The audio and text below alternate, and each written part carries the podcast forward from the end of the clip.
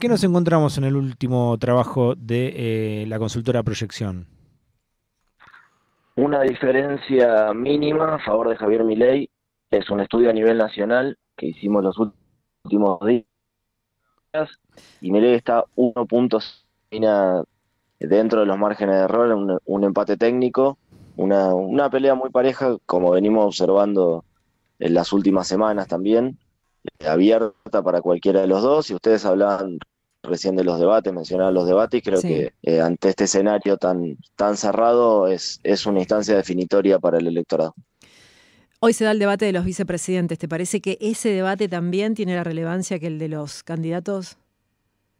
Eh, si bien no tiene la misma relevancia, creo que va calentando un poco el, el, escenario, va generando tensiones y abre algunas agendas que por ahí después retoman los, los candidatos a presidente. O sea, lo que se, lo que se converse hoy, se diga hoy, las chicanas que, que circulen hoy, quizás sean los, los, candidatos a presidente para, para retomarlos y, y, jugar con eso el domingo. Manuel, sí. ¿y cuánto puede llegar a incidir eh, el debate mmm, presidencial, teniendo en cuenta que son solamente dos candidatos y que hay una paridad, por lo que se ve en algunas encuestas, bastante eh, bastante eh, como, como, muy clara ahí sin, sin tanta diferencia, por lo menos lo que expresan las encuestas. ¿Cuánto juega eh, un debate presidencial? Bueno, ahí se cortó. Finalmente se cortó, ¿no? O le entró una llamada en espera, una cosa así, porque estábamos teniendo... Hola, hola. Ahí está, está. Ahí está. No, Manuel, te decía, ¿cuánto juega el debate presidencial entró teniendo en cuenta que llamada, son... pero seguimos. Ah, Sí. que son solamente dos candidatos y que Mira, lo- están la tan parejos. La experiencia en general a nivel internacional o nacional, los estudios que se hacen sobre los debates marcan que hay de, de cinco a No, tres bueno, puntos perdón, en tenemos- Es muy mala la comunicación, la verdad que se restablecerlo nos y así entrecorta todo el tiempo, sí. Ahí te llamamos por línea común, eh, Manuel. rápidamente, Manuel, y Sí. eh, seguimos charlando un poquito sobre eh, el trabajo que ha hecho esta consultora Proyección y eh, sobre cuánto va a impactar o no el debate eh, presidencial. Ahora sí, Manuel, perdón, Sí. ¿estás ahí?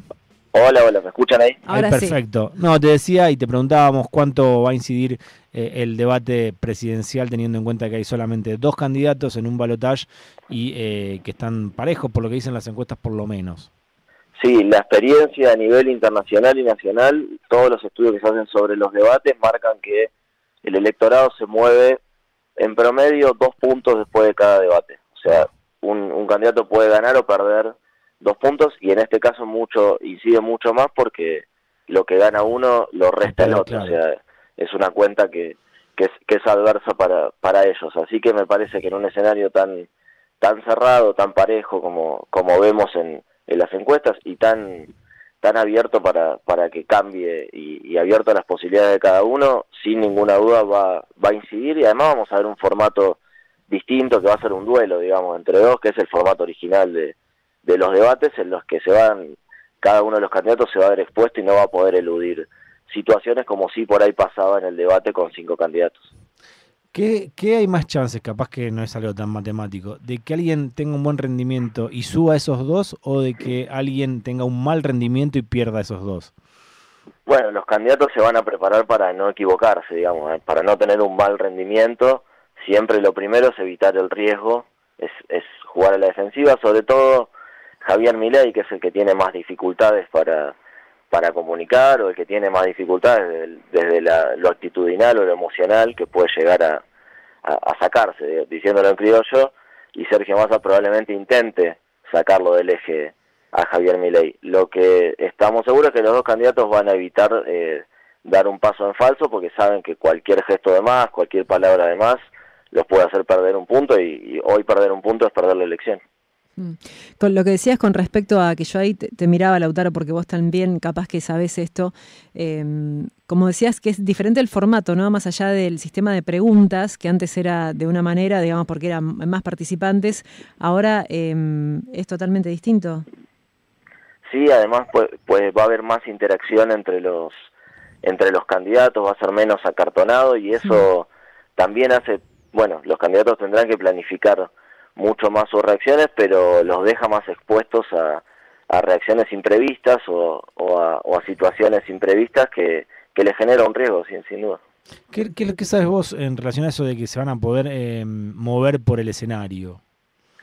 Mira, lo que se dice que va a ser, todos estamos pensando en el debate entre Lula y Bolsonaro, no sé si, sí. si lo recuerdan, que era como casi como un ring de box, una cosa así, que, que se, se iba moviendo, se confrontaban, obviamente no llegaban a agarrarse a piñas, pero pero sí podían podían ser más más efusivos en lo verbal, eh, nada, eso los hacía los hacía tener además estamos hablando de son personas, no dejan de ser personas y tienen reacciones emocionales eh, y tienen la posibilidad de, de perder un poco el eje, así que este formato, mirarse frente a frente, ya es, es algo que los puede hacer, los puede hacer cambiar de, o, correrse de su estrategia y perder, perder un poco el sentido, y creo que, que a eso van a apuntar los dos, sobre todo Sergio Massa, teniendo en cuenta las características de Javier Milei.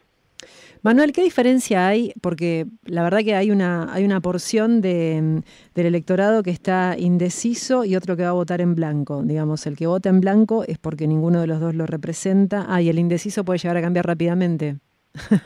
Sí, sí era eso. A ver. Pero digo, sí. Eh, hoy tenemos eh, un 11% aproximadamente en este estudio indecisos, pero eh, entre indecisos, gente que votaría en blanco o que dice que no iría a votar. Cualquiera de los tres pueden cambiar de opinión. O sea, mm. que hoy te dice no iría a votar, después al final, bueno, hacerlo, aunque a disgusto, porque está, claro que hay gente que no querría votar a ninguno de los dos candidatos.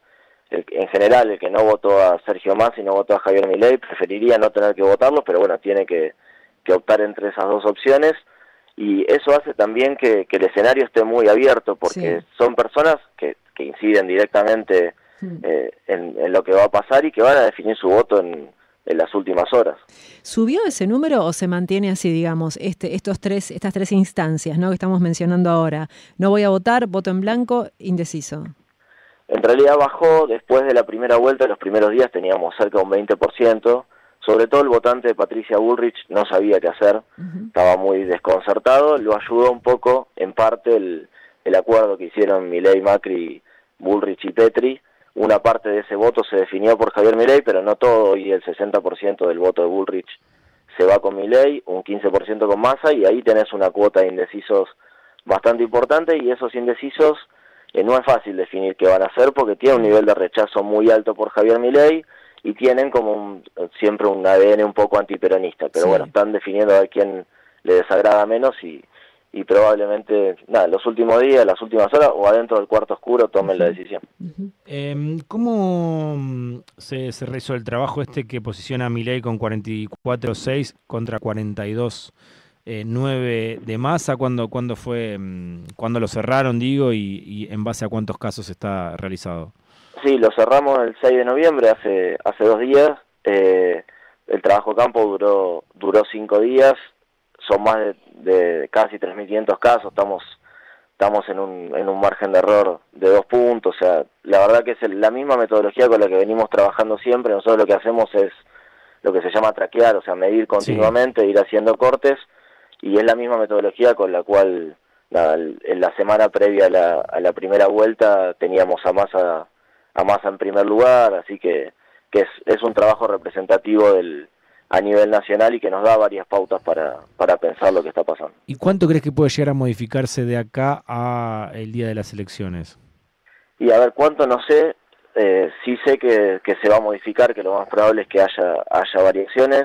Para mí va a depender mucho del clima en el que se dé la campaña la última semana, eh, si hay inestabilidad económica, si hay algún suceso de inseguridad, los que a veces estamos acostumbrados los días previos a las elecciones.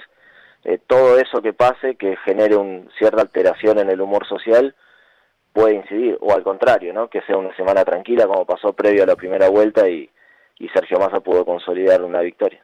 Y está un poco más eh, de lo de lo emocional, ¿le genera más presión que haya que tanta paridad entre los candidatos cuando hacen el laburo o, o no? Ya están curtidos con eso.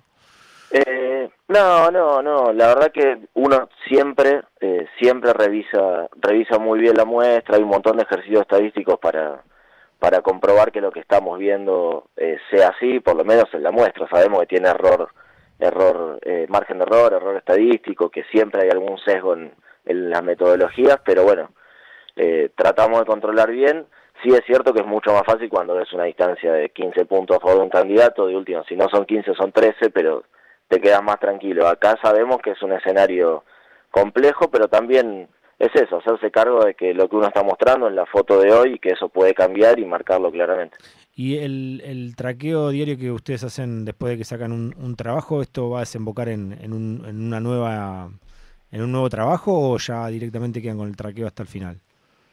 Seguimos, seguimos midiendo lo que a lo que le vamos a dar mucha bola es a lo que pase desde el lunes que viene mm. hasta el viernes que viene, o sea, después mm. del debate, y los días previos a la elección, que eso siempre es lo que te da mayor precisión para saber qué va a pasar. Bueno. Bueno, estaremos atentos entonces. Estar atentos y quizás volvamos a hablar la semana que viene. Sí. Cuando gusten, cuando gusten. Muchísimas gracias, Manuel. Abrazo para ustedes. Adiós. Bien, pasó Manuel Zunino por Rock and Roll, es de proyección consultora con el último trabajo de encuestas de cara al próximo balotaje presidencial.